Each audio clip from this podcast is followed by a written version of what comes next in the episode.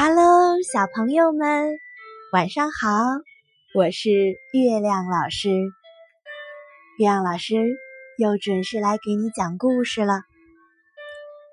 今天的晚安故事，主人公是一只乌龟。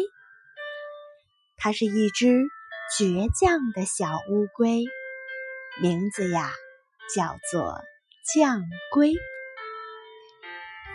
在一个美丽的早晨，小乌龟坐在洞前，吃着树叶，咕哧咕哧咕哧咕哧。哼，它的头顶上有一对鸽子正在谈话。咕咕咕，狮王二十八世要举行婚礼喽！他邀请所有的动物前去参加，因为狮子洞路途遥远。而庆典不久就要开始，必须马上动身。两只鸽子说完就飞走了。小乌龟听了这番话之后，陷入了思考：如果所有动物都被邀请了，当然也会包括我，为什么我不去参加这有史以来？最热闹的婚礼呢？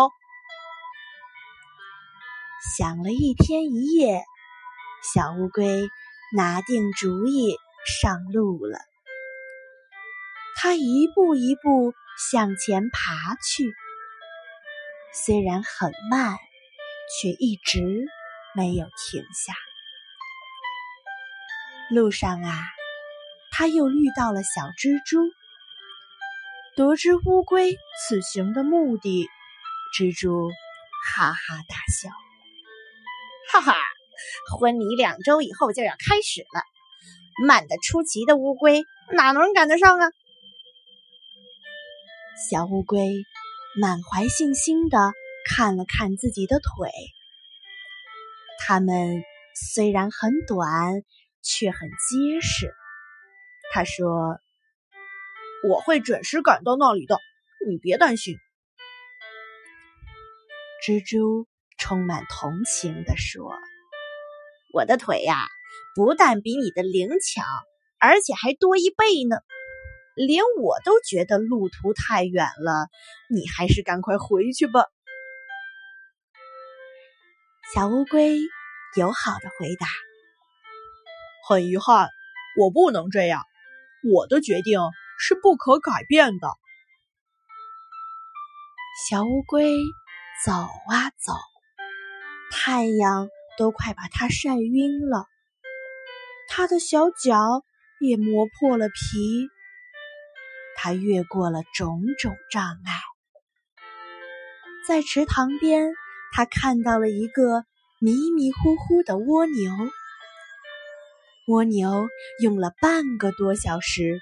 才理清了思路，他难过的告诉乌龟：“哎呦，你走的方向完全走反了，这你可怎么到得了啊？”非常感谢你给我指路。小乌龟说完，慢慢的调转方向。尽管后天就要举行婚礼了。但是乌龟说：“只要我一步一步坚持走，就一定会走到的。”乌龟走啊走，它遇到了正在打瞌睡的壁虎。作为狮子王的高级官员，壁虎通知小乌龟：“，哼婚礼事实事实取消了。”他因为突然的原因啊，狮王二十八世不得不和老虎开战。你可以回去了。很遗憾，我才不回去呢。我的决定是不可改变的。乌龟说完，继续向前爬，没有管那只壁虎。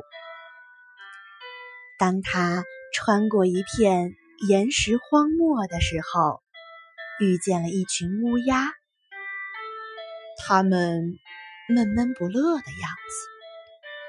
知道了乌龟为什么要往前走之后，他们说它是可怜虫，它一点儿都无知，它什么都不知道。乌鸦们都穿着丧服，因为前几天啊，狮王在与老虎的拼杀中身负重伤，狮子王已经不幸去世了，更别说举行婚礼了。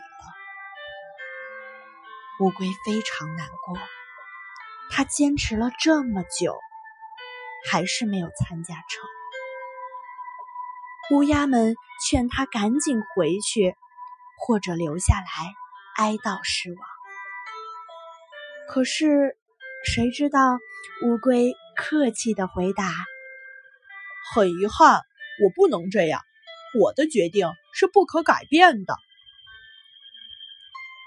就这样，小乌龟又走了许多天，越过了很多很多的障碍。走的头都发晕了，日夜不停的赶路。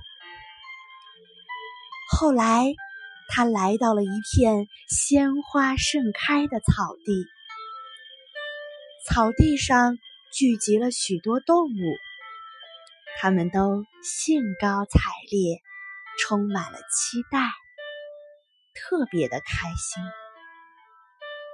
乌龟问一只小猴子。去狮子洞怎么走？你现在不就站在洞口前吗？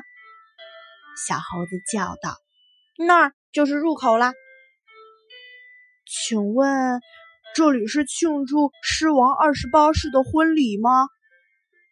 哦，狮王不是已经嗯死了吗？小乌龟不解的问。“不，大家都知道。”今天我们这里庆祝的是狮王二十九世的婚礼，是他的儿子。这天啊，小乌龟看到了从未有过的最美丽、最盛大的庆典。他坐在客人的中间，虽然有些疲劳，虽然有点累，但是感觉非常幸福。他说：“我一直说嘛，我的决定是不可改变的，我会准时赶到的。”小朋友们，这只倔强的小乌龟最后终于找到了生点。月亮老师呀，非常非常的喜欢这个故事。他是说，一个人无论遇到了什么样的困难。